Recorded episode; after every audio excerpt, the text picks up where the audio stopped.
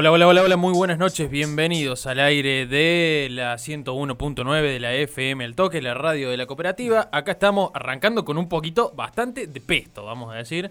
Eh, arrancamos polenta, polenta este programa, programa express, el de hoy, porque a las 9 de la noche juega la selección argentina contra Uruguay, así que va a ser transmisión, por supuesto, de relatores junto a M750, pero hacemos este ratito de melómanos anónimos, acompañándolos, por supuesto, eh, en, esta, en este rato para, para, bajar un cambio, aunque el arranque no fue mucho para, para bajar un cambio. Pero bueno, para abrir una cervecita, para tomar algo fresco en casa, para ponerse en el patio en patas y subir el volumen, arrancamos el programa de hoy. Muy buenas noches. Darío Bertochani, mi nombre. Empiezo a presentar a la mesa. ¿Cómo andas, Juan? Y muy buenas ¿Cómo noches. andas? ¿Todo bien? ¿Todo bien? Bien, bien. Te veo Bueno, bastante, bastante excitado por lo que estás escuchando, ¿no? Uh, sí, una cosa de loco. Me gustó, me gustó. Me gustó, me gustó mucho, mucho, mucho, pero mucho. Ya vamos O a charlar No entonces. sé si eh, sale pedida de préstamo. Bueno, Ahí. bueno. Sí, Hubo, hubo una devolución hace un rato, así Sí, que ahora sí, puede ir en calidad de préstamo. ¿Cómo andas, Eva? Buenas noches, ¿Cómo ¿todo bien? chicos? Bien, todo bien, todo bien. ¿Cómo estás? Muy bien. Este, viniste vos con el puntapié inicial, ¿eh? Y era de peso, tenía que salir para decir acá estoy yo. Salgo a marcar la cancha, Eh, dijo. sí, Que, sí, que el sí. salir sale cortando. Exactamente. Sí, sí, y reventar. Exactamente. Profe, ¿cómo le va? Buenas noches. Muy bien, buenas noches. Muy bien. ¿Todo bien? ¿Todo tranquilo? Todo tranquilo. Sí. Otro que también anda Lindo. con pesos pesados arriba de la mesa. Sí, pero poquito. ¿cuándo, ¿cuándo tuvo un peso liviano ahí arriba? Sí, sí, el, el- es un delantero nato. Está ahí, está siempre esperando el gol. Poquito pero cumplidores son. Sí, bueno, está bien, está bien. Eh, le doy la bienvenida a Gastoncito, eh, que anda por ahí. Eh, sí, ese, ese es tuyo. Eh, buenas noches, ¿cómo estás? Muchas gracias. Eh, bien, bien, soportando las últimas luces del día. Eh, ya espero estar a la altura del partido. Como la edición de Lo estuvimos minuto. preparando en la semana. Sí. No, no, no, no hay que, ¿No hay que chicas? no hay que chicas. Eh, bienvenido, eh, porque está bueno recibir eh, algunos extras siempre así, si no, si no aburrimos, siempre los mismos acá. eh, yo, yo me canso de escucharme, no sé ustedes. Y hay que sí, renovar. Estamos más vale gente que sí. joven. Eh, Sí, está claro. bueno robar y, ta- y también vino con, con pesos pesados, así También, que... un peso muy pesado. Sí, sí, así que bueno, vamos a estar charlando de eso, por supuesto. Bueno, hoy decíamos, como es programa express, eh, vamos a estar charlando un poquito de algunas adquisiciones de ferias, no ferias, cosas que fuimos comprando, efemérides también. Bueno, y hoy arrancamos con este discazo, Seba. King Animal, el último de Soundgarden, que cumplió el 13 de noviembre, 11 añitos, el 2012 salió. El último disco, después de que se separaron unos 13 años, se juntan en 2010, 2011 graban esto y 2012 sale la pista. Producido por ellos mismos. Se nota por ahí quizás un poquito, si comparamos, está bien que 13 años de diferencia entre el último y el anterior es bastante tiempo. Pero para mí, personalmente, como que no tiene esa fina esencia del sonido Soundgarden bien pesado, bien oscurito y gordo. Debe ser porque es una producción propia y después salieron a buscar sello. Puede Quizás la compañía no le puso ningún productor que le hiciera.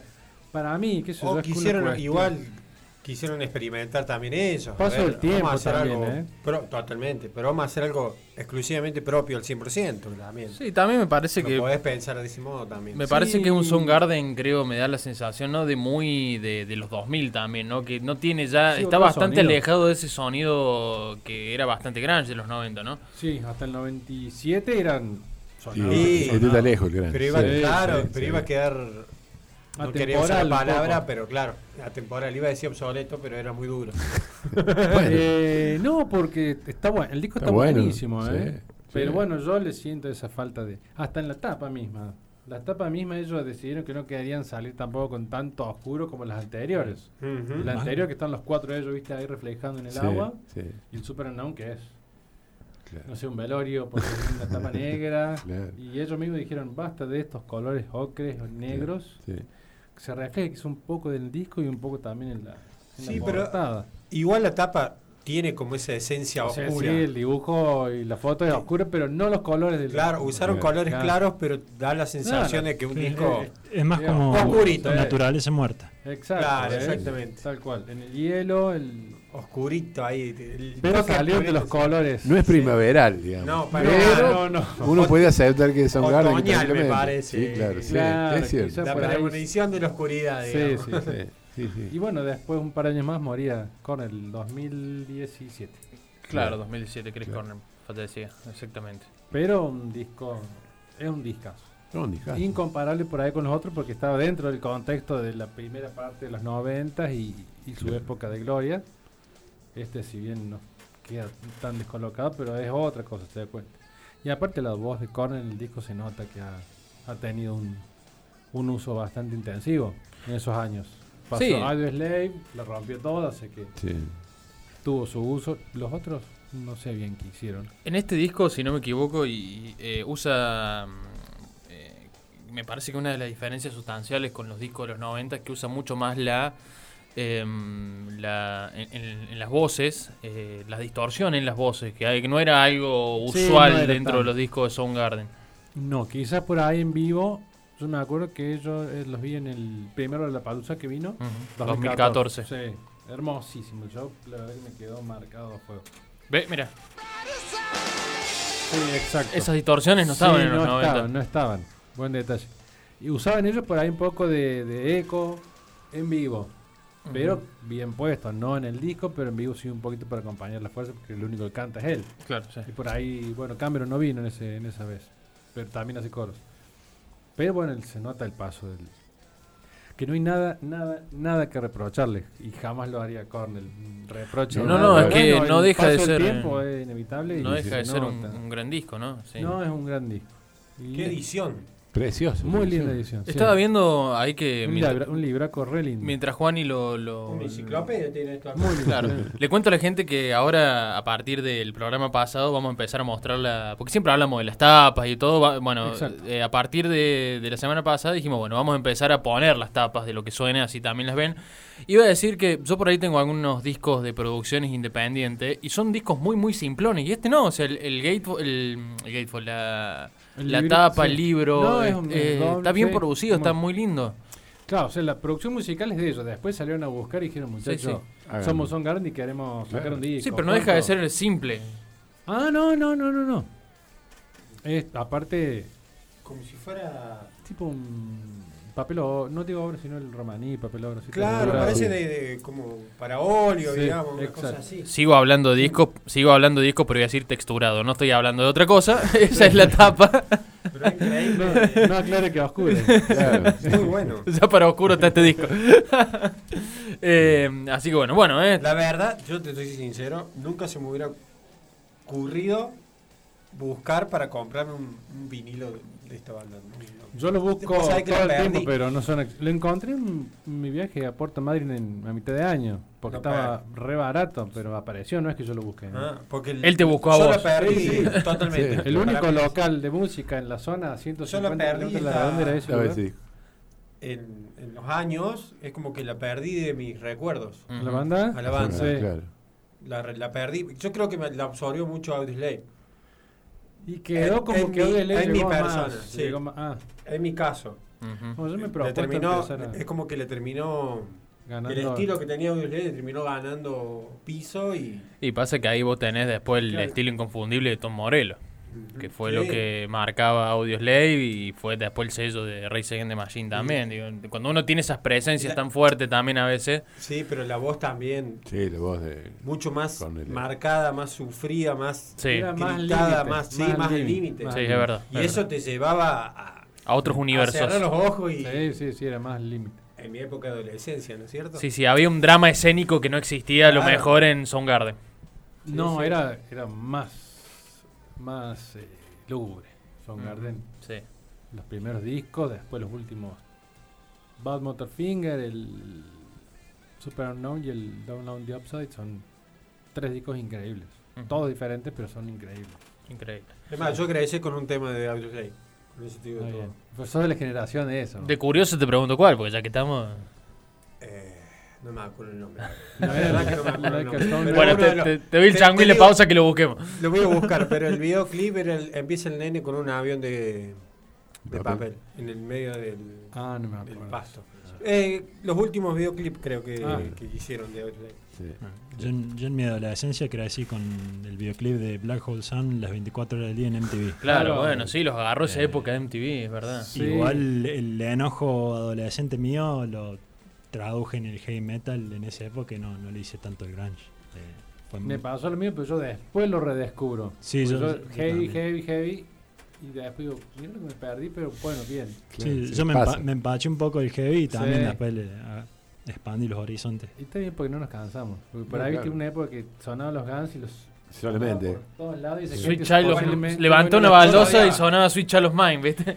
Pero claro, Yo en capaz que hoy la adolescencia gente no la odié escucha los más Guns N' Guns N' Roses. Sí, claro. Los odié. Como decía un amigo mío, si esta canción, eh, eh, si saliera en algún lugar, eh, te arrimas a un inodoro y sale, digamos. Sí, sí, de sí, todos sí, lados sí, sale, todos claro. Uh, aflojemos un poquito. Era, era como, es como demasiado. como crimen de Cerati en, en, en cadena, cadena 100. Y eso que tampoco Claro. está tan masificado en los medios como ahora. Si Claro. no- Pero te juro que yo una vez los conté 25 veces en un día. Lo pasaron Claro, todo el tiempo. No, Bueno, es, es En un día. En una época en MTV, cuando salió Easy la versión de Fade No More, Ah, la de MTV Sí. Brasil. ¿no? Nadie sabía que era de Commodores. Claro. No, nadie. claro. Le pasaban, me acuerdo que la promo era creo que un par de días, las horas pares del día. Mm. Las 10, las 12, las 2, las 4, las 6, las 8. Y Adentro. yo lo ponía porque quería ver Easy, porque era un tema re bien hecho. Claro. Pero fue así la... Doesn't Remind Me es la canción que decís. Es. Exactamente. Ya me acordé cuál es la, me acordé el video. Lindo La tema. cambié. Porque iba, iba a ser Universal Speaking. Ah, realidad. bueno, también. Y la cambié por eso. Listo. Me agarró Andaba. una época medio oscurita a fin de año de, de- de sexto que me llevó de la alegría a, A lo otro. Está bien. También a lo tiene que oscuro. ver la- el, el tiempo de cada uno. Yo por ahí en ese... ¿no? Estamos hablando Porque de la cambié en 30 años el disco este. Sí, la cambié dos. Soundgarden, cuando Claro. escuchamos Soundgarden, 91, 92, 93. La cambié dos días antes del, del egreso, me acuerdo de la canción. O sea, La rebeldía. ya la tenía elegida, sí, la elegida, tenía acá, elegida, elegida y dos días antes. Pinta otra. Rebelde por todos lados. Sí, totalmente. Eh, bueno, che, los invito, hoy sí los voy a, los voy a tener cagando, Apure, apure. porque bueno, hoy los, los tiempos no, nos apuran, así que mm, tengo ganas que escuchemos muchos discos y tengo ganas de escuchar eso que ha traído Gastoncito ahí. Es una obra barroca, eh, eh, es muy buena la etapa Sí, la verdad que es. y son esos discos que realmente uno no tiene una idea de qué va a escuchar hasta que lo escucha, eh, eh, porque es, eh, estamos hablando de Kim Crimson, ¿no? ¿Qué disco es este de Kim Crimson? Año. Eh, este es eh, In the Wake of Poseidon, que es el segundo disco de King Crimson. Eh, digo, la verdad, el año no, no lo tengo. Desde en mente. 1970. Sí, el 70. Sacó solamente dos discos con esta formación porque toda la vida King Crimson fue en la obra de Robert Fripp y los otros iban y venían. Eh. Este disco es el último que saca con Greg Lake, que ya tenía una pata dentro de Emerson, Lake and Palmer. eh, con dos hermanos, que uno que toca la batería y otro el bajo, que son Giles. Y están casi todos los temas coescritos por Sinfield, Pete Sinfield. Eh, después que escuchemos el tema, la verdad que mm, sobre los temas en sí, más que sonoramente y de composición, no se sabe mucho. Es la marca de Kim son- Crimson. Hay teorías nomás de lo que tratan los temas. dice. Eh, sí, lo que la gente dice y lo que supone, todas conjeturas. Pero la tapa, si hacemos alusión al tapa, es decir, eh, hay mucho para hablar luego. ¿Cuál vamos a escuchar? Eh, ¿Pusiste? Vamos a escuchar Cat Food, que es el segundo tema del lado B. Segundo tema del lado B. Ahí Sí, está. que Juani, no sé si Tiene un, en el lado B. un aspecto de jazz ácido Sí. Que Bien. está bastante Greg Lake interesante. sale de acá y después arma. Claro, se va a Emerson Lake Sí, sí, Entonces ya- entra Wetton después. Ya estaba armando más o menos cuando grababan esto. Sí. El primer disco de. Emerson Lake and Palmer es en el 74. No, No. no, uno, dos. Uno- Ahí ah. enseguidita nomás. Sí. Ah, Sí, sí, Sí, estaban, grabando el primero, creo, mientras Ah. estaban con este. Sí. Porque solamente hizo las voces Greg Lake en este de, Ah, de Crimson. Claro, no toca. Cuadros debe ser el 72, por ejemplo, o sea, de una Claro. posición, así que sí. Está Bueno. al mismo tiempo. Dos del lado B entonces. Creo que Sí. es ese porque el uno dura nada. Sí, es una introducción Ah, Sí. instrumental. Bueno, Vamos. lo hacemos sonar entonces.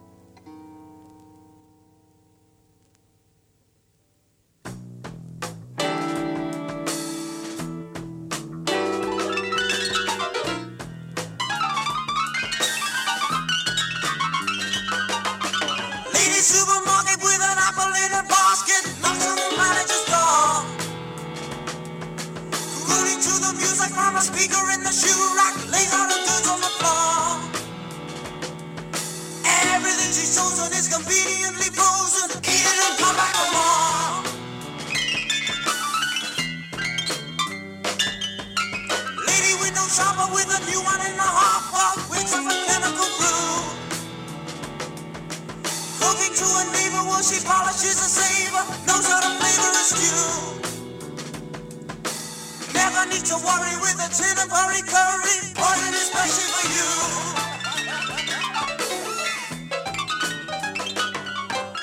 No use to complain if you're caught out in the rain. Your mother's quite insane. Cat food, cat food, cat food again. No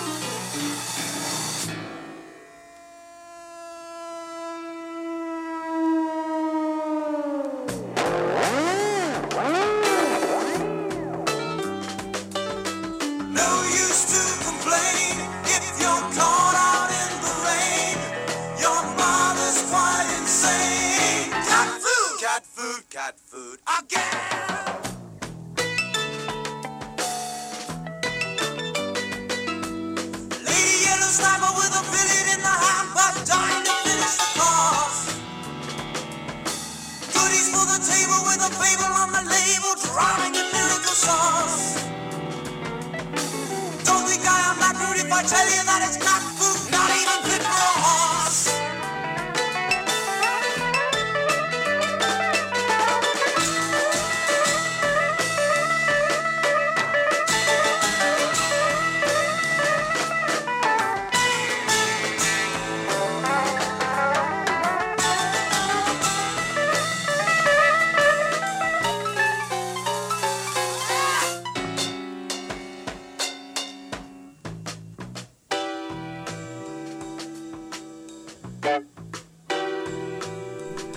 que descifrar un poco en esa época esto, ¿no? Eh, el, el profe se le hace agua a la boca. Está, Es que es una maravilla. está encantado. Está encantado. Y sí, encontrar un cómplice con esto es una maravilla.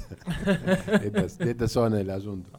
Eh, sobre la letra, la gente anda diciendo, por lo menos las conjeturas, hay como dos versiones aceptadas en la comunidad, entre todo entre comillas, no se lo tomen a pecho. Eh, una es que la letra habla sobre el- que se empieza a fabricar de forma más masiva las drogas, de fin de los años 60, 70, Sí, eh, drogas experimentales, pero hechas eh, como si fuera producción en serie ya. Ya muy sintético, digamos, Sí, ¿no? muy La droga sintética en masa.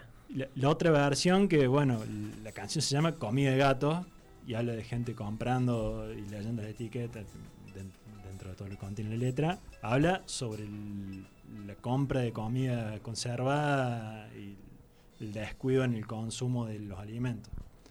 Que en esa época no, no existían los, los logotipos que tenemos ahora. de No había, Sol. no había no rombos. había. No había Sí. rombos. No había conciencia. Y tenían Sí, eso, claro. el, colorante ese que te produce cáncer y todo. lo- El todo lo colorante y se otra te- cosa. Sí, y otras cosas. Sí. Eh, bueno, e- eso es lo menos interesante, porque lo interesante es la tapa que después le van a poder ver cuando suban Sí, el post. La, la tapa es una pintura. eh. Tiene unas 12 caripelas que son, se le llaman los 12 arquetipos o los- las 12 caras, eh, que la obra está atribuida a Tamo de Young. Eh, el- la única pintura o ilustración que se conoce del tipo, hasta donde yo sé, pero que está basada eh, en un libro que coescribió con un tal señor John Garner, que se llama El propósito del amor, que es un libro que habla eh, de una filosofía de el llegar al entendimiento de los cuatro elementos, no, no elementos químicos, ¿viste? como la tabla periódica, sino los, el aire, la tierra, el fuego la- y sí. el agua, de que usando la perspectiva y entendiendo esos cuatro elementos podemos eh, conocer facetas de uno mismo y conocerse mejor con la demás gente y la naturaleza.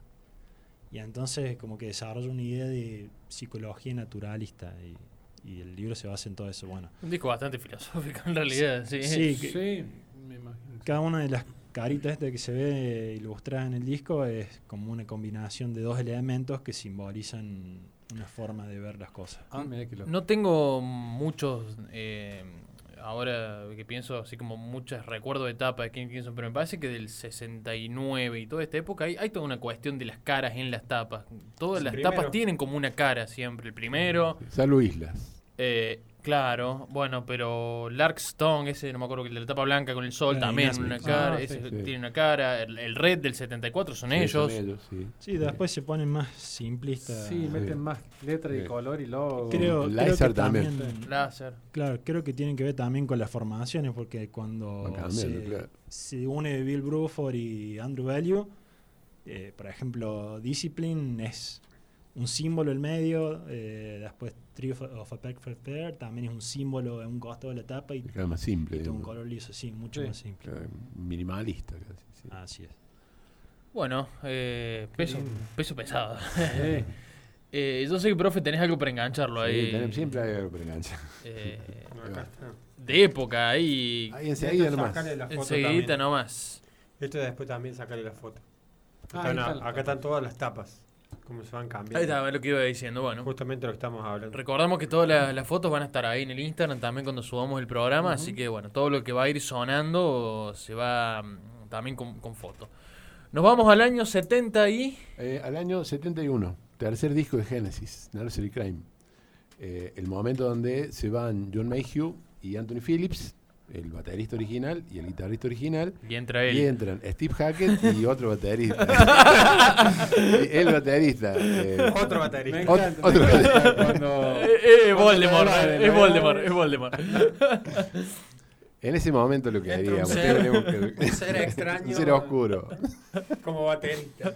Pero hay que reconocer que es la mejor formación. Esos cinco son la formación más pipicucu, dice un amigo mío. Ajá. Este, y este disco, eh, en realidad, es donde empieza a definirse el sonido de Génesis, ¿no? El, el progresivo sinfónico.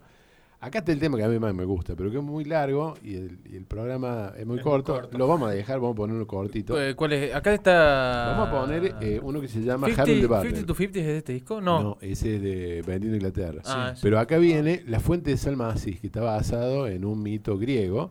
Pero, no, pero vamos a poner el 2 del lado B, que es Harold Barrel. Exactamente. Temazo de aquello, escrito por Gabriel y Tony Banks. Y bueno, y ahí está el baterista, están todos. El baterista, el, el innombrable Si fuera- la batería. Un 3 sería un 3 Una saeta no la agarra nadie, Aguilar, ¿eh? Esquiva todo. Como la esquiva al baterista ese. Eh, Un lateral con proyección y esquiva. Claro. Sí, Parece bueno. Messi esquivando patadas. Eh, así, siempre que no se pueda nombrar, no sé. Bueno, vamos a escuchar y, y charlamos un poco Claro. entonces. Eh, Génesis.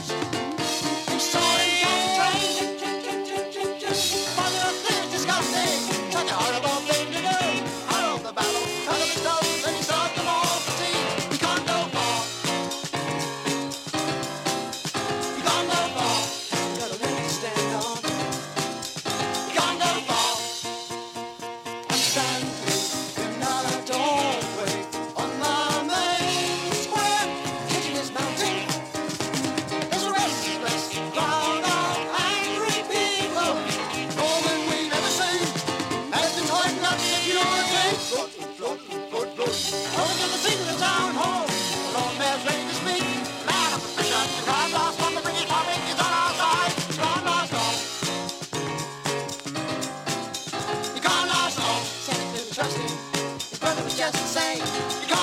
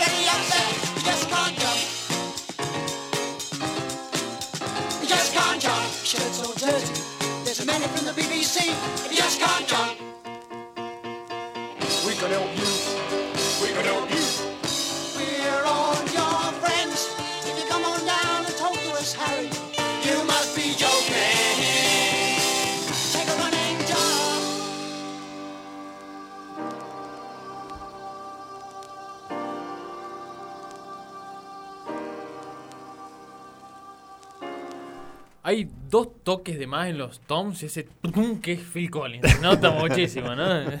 Ahí está el tipo haciendo de la suya. Este es el disco del cual, el cual cita Charlie García. Eh, una lluvia de cabeza aplastada bajo el mismo pie. Juegan cricket bajo la luna. Exacto. Es la tapa de Nursery Crime, claramente. Este, bueno, acá está ya el sonido de Génesis, ¿no? Y, Es el sonido armado del Génesis Sí. de esta época. Sí. Curiosamente, eh, por ahí se dice que Trespas, digamos, en Trespas ya está. Lo que pasa es que en Trespas es como más oscuro todavía. Eh, acá me parece que hay un equilibrio entre la poesía de Gabriel, la música de Gabriel y los teclados de Banks, digamos. Y lo que pasa es que acá aparece la guitarra de Hackett, ¿no? Y eso le da a, a Genesis una personalidad que no tenía. Philip es un tipo distinto. Es un fino, digamos, es un jugador fino. Ahora, Hackett es un animal. Hackett es el que inventó la idea de la música progresiva. Si hay un músico progresivo es Hackett, ¿no? Está esa anécdota de que apareció en este disco porque Anthony Phillips salen de gira y Anthony Phillips tiene, no, puede, no puede estar en vivo, digamos, le dan ataques de pánico, entonces puede seguir tocando pero no puede presentarse en vivo. Entonces buscan otro y encuentran en el Melody Maker un aviso de un guitarrista que dice, eh, se ofrece guitarrista para ir más allá de los cánones de la música contemporánea. Venga, dijeron, se se vendió, vendió como un crack. mejor. Venga, venga, a ver qué onda. Y ahí está. Eh, y esta es el- la presentación ¿no? de, de, de Hackett, que después se va a consolidar, este, bueno, obviamente, en, en- en Vendiendo Inglaterra y en esa cosa maravillosa que es el en vivo. ¿no? El Genesis Live, que es del 75, el 74, que por esos milagros de la, de la industria se editó simple y son dos discos en realidad. Y por esos milagros de lo virtual, alguna vez uno casó el otro disco, digamos. En el otro viene quinto de quinto, en el que todo Claro, escuchamos alguna vez, Exacto. no viene quinto de quinto. Claro. Son hasta acá, digamos. Son justo los discos anteriores. Y quinto de quinto es un sobrado porque dura como 15 minutos también. no, no, sé dura nueve. menos, No, nueve y pico, no, Nueve, no, no ah, es tanto. Nueve, ocho y pico, no. Eh, lo que pasa es que ese disco es justo anterior al Cordero se acuesta en Broadway, ¿no? que es esa superproducción en, Claro. que es una especie de, de wall anticipado, digamos, que es un disco doble y es el último con Gabriel. ¿no? Y ahí después viene la época, que uno podría decir que es la época de Hackett, ¿no? porque se empiezan a ir y no los reemplazan. Hay un mito que no sé si será así o no, pero cuando uno habla de Génesis de esta época, habla Sí. que, o por lo menos lo que yo he escuchado, es que se dice mucho que también un poco de las tensiones que empieza a haber, ¿no? Entre Sí. Gabriel y el Mm. resto de la banda es el, el- el nivel de teatralización de los discos también, ¿no? Sí. Estas puestas en escena que hacía Peter Gabriel, que hacía que por ahí Eran de él, la siempre. gente fuese a ver más la Claro, puesta en escena que la misma música, ¿no? Y que Sí, claro. a- la banda ponía en un foco, che, estamos haciendo una producción sinfónica Sí. eh, Sí. y tenemos un tipo con máscaras, con cosas Claro, que Eh, mira, inclina la balanza para el otro lado, ¿no? mira que a mí me encanta, soy súper fanático de Genesis de esa época y, a veces cuando uno lo ve parece mm, una banda de fondo y Peter Gabriel recitando poesía. Claro, claro, Sí. exacto. Sí. Pero a mí me encanta. Bueno, tengo un aliado acá. Eh, bueno, es la época de, de- de las mitologías, ¿no? De, de Peter Claro, Gabriel también. Claro, claro, porque hay toda una imaginería literaria, digamos, detrás de Peter Gabriel. ¿no? Y hay, hay muchos temas que están basados en la mitología griega o en otras mitologías.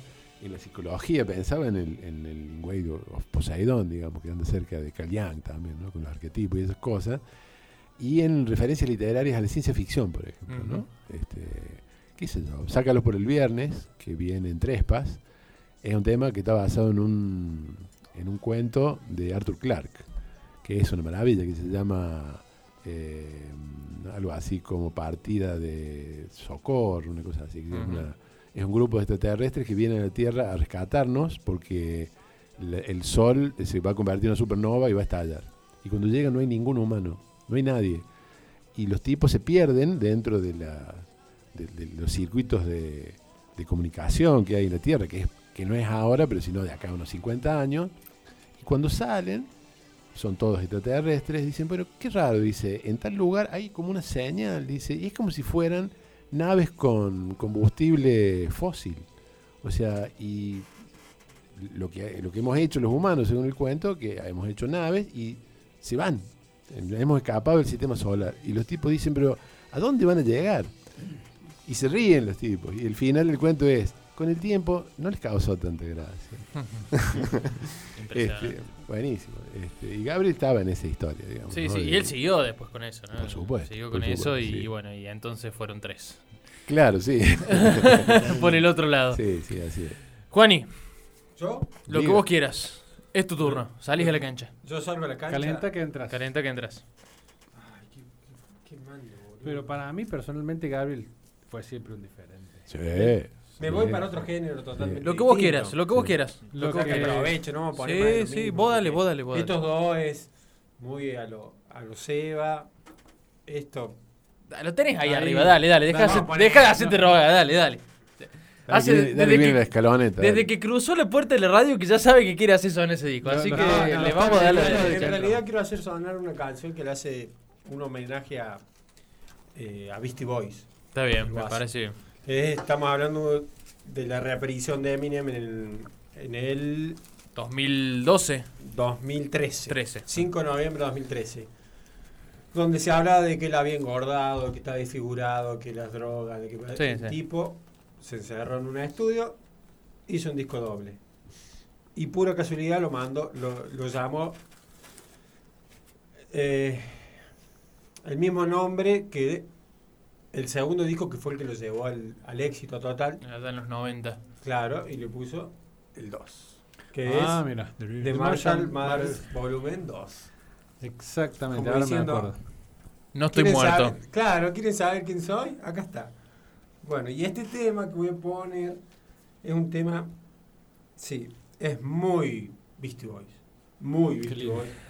Eh, este tema, este álbum salió el 5 de noviembre del 2013 y eh, los productores fueron Dr. Dre y, Algo, algo sabe, doctor.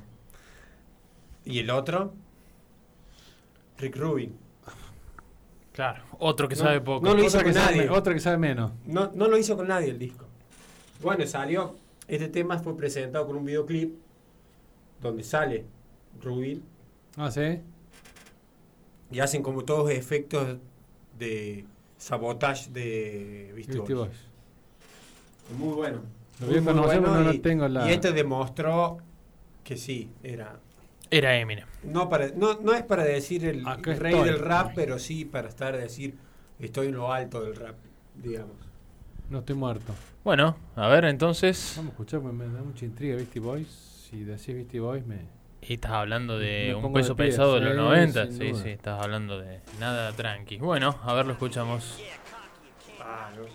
¿Lo tenés ahí? ¿Lo querés acomodar? Tenés tiempo? te, lo, te lo dejo acomodar, no hay problema. Les cuento a quienes nos están escuchando que estamos haciendo música en vivo con vinilo, ¿eh? Así que esto pasa, ¿eh? Esto pasa, a ver.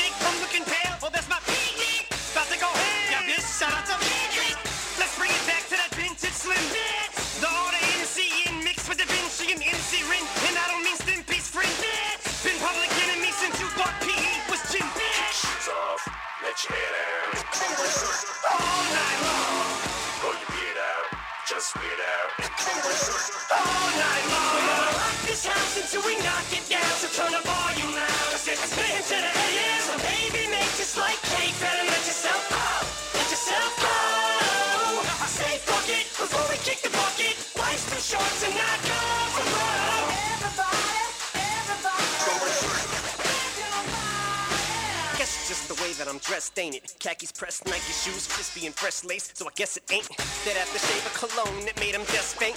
Plus I showed up with a coat fresher than wet paint. So if love is a chess game, checkmate. But girl, your body's banging, jump me in, bang, bang, bang. Yes, sir, Bob. I was thinking the same thing. So come get on this kid's rock, bob with the bob, dang, dang. Pow, pow, pow, pow. Chicka, pow, chicka, wow, wow. Got your girls woman up a pow, pow, pow, pow. Slow it down, throwing the town don't know. Question is, are you both so smart enough to feel stupid? Hope so. Now hope. Shoes off, let your hair down. All night long, Pull your beard out, just weird out. all night long. We're gonna rock this house until we knock it down. So turn the volume loud. Cause it's spin to the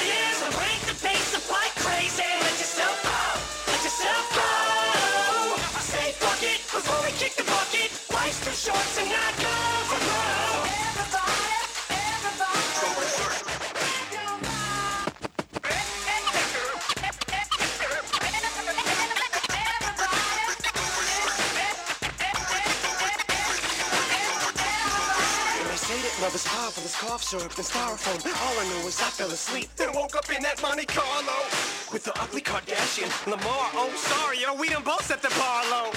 Far as hard drugs are, though that's the past, but I done did enough codeine and not future in it tomorrow. And girl, I ain't got no money to borrow, but I am trying to find a way to get you alone. Oh, Marshall Mathers, get out with the now. Get the bar so leathered. Kangos and car heartless cargoes. Girl, you're fixing to get your heart broke. Don't be absurd, man. You bird brain baby. I ain't called anybody baby since Birdman. Unless you're a swallow. word, Rick, word, man, you heard. But don't be discouraged, girl. This is urgent. Unless you got toe jack. Shoes off, let your hair down. All night long.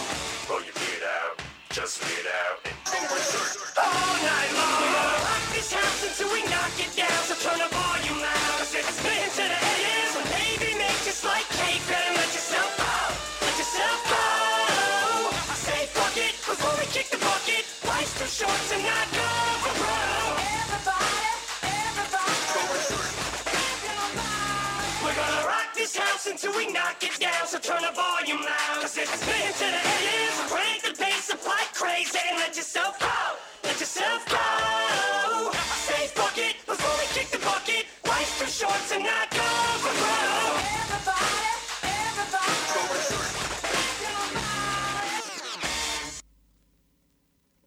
No iba a ser menos en su vuelta, ¿no? En su regreso. La dejó bien clara. También dejó bien claro mm, sus influencias en los años Eso. 90 también, ¿no? Eso, Sí, ese, los ese 80, costado 90, Beastie Boy que eh. decíamos muy, muy presente. No Eh, sé cómo em, será el resto del disco, pero esto sí se Eh, es muy variado. Ah, Eh, va como de. vuelve a sus comienzos y va hacia un nuevo sonido. Hace mucho que no es lo muy combinado. Hace mucho que no lo escucho el disco, pero me da una sensación de que es un poco un tributo a lo que ha sido su escuela musical, ¿no? Con lo que él se ha criado, me Sí, parece sí, que hay un, un rejunte de, de- de todo eso. Y, también tiene el respaldo de siempre, del que fue siempre su productor, Ujú. es Dr. Dre. Eh, y, y juntaron a, a Rick para hacer esto. Rock and roll. Rock Claro, and roll fuera, el de lo, fuera de lo, del rap tradicional que Sí. hacen con Dr. Dre, dijimos, vamos a hacer algo nuevo y este Metió tipo, Nueva York, Brooklyn. después de haber hecho todo Eh. lo que había hecho, digamos, el Hot Chili Pepper y Sí, sí, todos esos estilos, Eh, como que El currículum. Más o menos. Lo- una utilizó, lo utilizó en su, en su gran parte. Bueno, y también, hay- y también habla de la ductibilidad de, del- de- de- de la capacidad también de adaptación que tiene Rick Rubin en ese sentido, porque es un tipo que también al haber colaborado con tanta gente eh, y al haber tenido tantos matices de artista dando vuelta, tiene la capacidad de encontrar en cada uno, bueno, por dónde explotar, ¿no? Me parece que también eh, no hay que sacarle mérito a, a Rick Rubin en ese sentido, porque es un tipo que donde pone el ojo sabe por dónde encarar el Sí. disco, ¿no? Y creo que también es, es importante en este disco. Aparte acepta, yo calculo que vos si lo llamas sabes qué querés. No es que el loco Claro. va a decir, a ver qué te gustaría. Vos me estás llamando como productor y vas a hacer algo que me identifica. No es que Sí, sí, me vas sí, a dar sí. opciones. Yo hago esto y bueno, te llamo porque quiero que hagas esto. Y el loco sabe que apuesta no va a un novato ahí que no, no conoce a nadie. Va con Eminem sabiendo que va a lograr algo que posiblemente sea una bomba. Que realmente... Sí, Yo sí. Creo que habría que habría que dedicarle un Son, tres son tres temas que fueron los más conocidos, Ajá. digamos, dentro de lo popular de, de este disco, que son el que acabamos de escuchar, que se llama Berserk. Después está Rap God, que es donde él demuestra... ese fue su- corte de difusión de este disco, sí. sí, donde él demuestra la capacidad de, de rapear, digamos. Y después lo otro, que fue más comercial todavía, fue uno que hizo con Rihanna, que se llama The Monster. De Monster, exactamente. Hasta Eh, Fue que- muy similar a, a cuando estuvo con Dido, viste que hizo. Sí, sí, sí.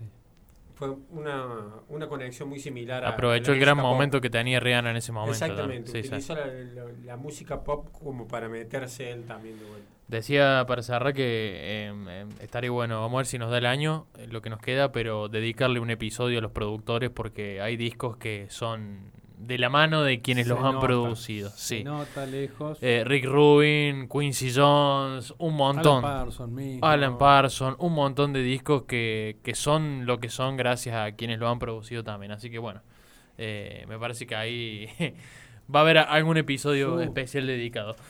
Nos quedan unos minutitos de programa, no sé con qué quieren avanzar. Si ¿Qué hasta quieren que ponga algo yo, si quieren que... Vamos. Como quieran, a ver. Tire, tire Vos no pusiste nada, así Tire que magia. vamos a. Hora de aportar. Tengo uno acá que lo voy a dejar. Lo traje No, por no, si no falta, lo pero este lo, no lo- lo quiero dejar para la próxima temática. Eh, lo, lo quiero dejar porque me parece que, que- que lo merita. No lo quemé. No lo voy a quemar, no lo voy a quemar. Nadie va a decir cuál es. Dame, ¿Puedo? dame esa tapa. Puedo ir con Alan Parsons Ah. o puedo ir con eh, un poquito más de lo que nos trajo el profe en su momento de Ricky Lee Jones. Ah, lo que usted quiera. Yo les prometo que. ¿Se acuerdan la reacción que tuvimos al primer tema del lado 1 de este disco de de Ricky Lee Jones? El segundo es impresionante. Sí. El primer tema del lado 2 es una cosa. Sí. El disco viene teniendo un tono y. Sí, el, el dale. primer tema del lado 2 cambia la bocha Totalmente. totalmente. sí, Empiezan a sonar unos caños ahí. Es. Imp- Pará, que me voy a asegurar que sea el, el, el ese del lado 2. Me lo vendiste, yo lo quiero escuchar. Eh, Sí, no me vendas. Sí, es este, Fruta es de No, no. Sí, sí, el- verdura. Deja de El de Alan. Parsons ya lo desapareció. sí. Estoy hablando el, el- del primer disco de Rick Lizón que trajo el profe acá cuando tuvimos el episodio dedicado a las mujeres, que fue un gran descubrimiento para todos y bueno, uno dice, uno la empieza a desear y en su momento apareció, dije, Acá. cuando apareció dije, venga. Eh, Estuviste rápido ahí. y es un disco que le, eh, le valió el Grammy a Revelación del año 79, 79, sí. a, a Ricky Lee Jones. Sí. Eh, que después, por lo que me parece que estoy investigando, fue como su gran disco y Sí, eh, tiene cuatro o cinco discos después de este que son muy buenos, pero el mejor es este. con, con otro cambio de estilo, ¿no? Sí, se hace más pop en, en Ujú. el fondo, ¿no?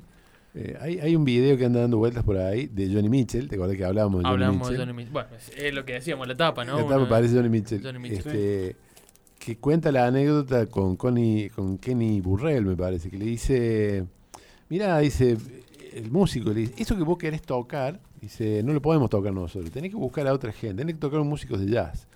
Yo te voy a presentar un bajista, un tal Jaco Pastorius, dice que toca eso que vos querés tocar, que ya lo está tocando. Burrell es jazzista. Bueno, pero entonces le juntó Ah. la- los pibes para, para un- hacer otros discos. Es un disco que tiene muy buenos músicos de sesión. Creo que toca Jeff Porcaro también Sí, en la está batería. Porcaro, sí, sí. Eh, es un disco impresionante. Un disco que hacía un tipo que hacía música rara, Jaco Pastorius. Claro. Un flaquito Entonces, toca más o menos el bajo. Sí, sí. la Ricky empezó ahí en ese punto. O sea, no hizo la evolución del pop al jazz. Arrancó, arrancó ahí. en lo más alto, digamos. Arrancó, sí, sí, con el trabajo hecho ya. Por Y eso es- suena como suena. Y este tema es un tema que también toma un poco lo que... Yo lo, lo pienso como un gran resumen de los años 70, ¿no? Con, Mm. el, con el disco, con el fan, con la música country en algún punto Mm. que va y viene también, con ese sonido medio, medio de lo que, lo que lo que decíamos en algún programa de ese sonido muy cercano también al Laurel Canyon en algún punto, Sí. eh, sin ser el sonido de Laurel Canyon. Pero bueno, este disco es un. Me parece que es un, un rejunte de, de- de cosas que fueron pasando, de influencias, que es maravilloso. Y este tema es impresionante. Con esto, sí, con el tema 1 del lado B, eh, decíamos, este programa express, faltan 5 minutos para las 9 de la noche. Ya se viene la selección argentina, ya se viene relatores. Nosotros cerramos con Ricky Lillón. Gracias, chicos. Gastoncito, estás invitado de nuevo, ¿eh? porque placer. tenés lindos discos ahí, así que te vamos a invitar a un programa más extenso. Te vamos a explotar, claramente. Sí, sí, No sí. El profe encontró un aliado acá, así que escondas. gracias, Tenés gracias por, un- gracias un por venir. En serio, Gracias por venir. Y nos volveremos a encontrar otro jueves, donde la música nos trae, acá en la FM El Toque, en la 101.9. Esto fue Melómanos Anónimos. Quédese con relatores. Nos vemos la próxima. Chao.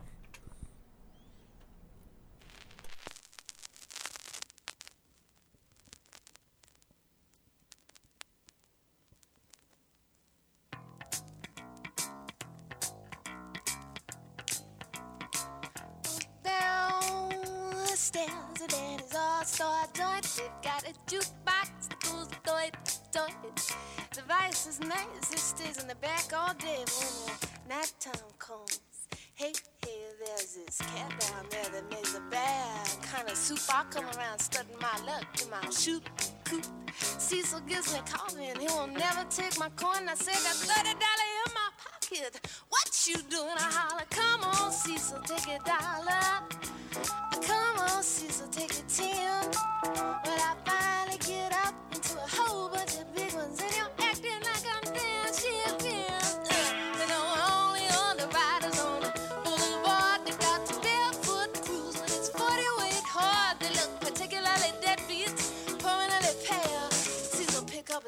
knife and waves at the jail. And the kid say, I ain't got no dough, I just want some OJ. I said, don't look at me, 'cause he was looking my way. Well, Cecil waits upon him, some juice and some green, and the kid walks on and puts a quarter in a pinball machine, and he says, Come on, Cecil, give me a dollar.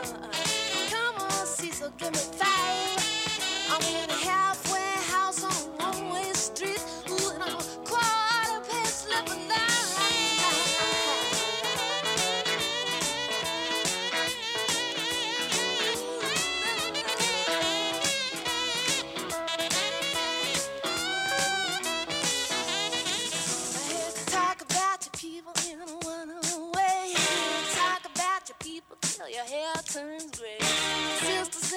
mustard, she loves to walk the puppy like pickles in the relish. She never gets enough. Hershey milkshake steaming on a stick or a cornbland sandwich. Oh, let us get thick. It's not because I'm dirty, it's not because I'm clean, it's not because I kiss the boys behind the magazines. Hey, boys, how about the famous? Here comes Ricky with the girl on tape. Don't know your name. She knows what you got from your matcha ball to the chicken in the pot. Chicken in the pot. Chicken in the pot. Chicken down. Downstairs and get a star joint. Got it.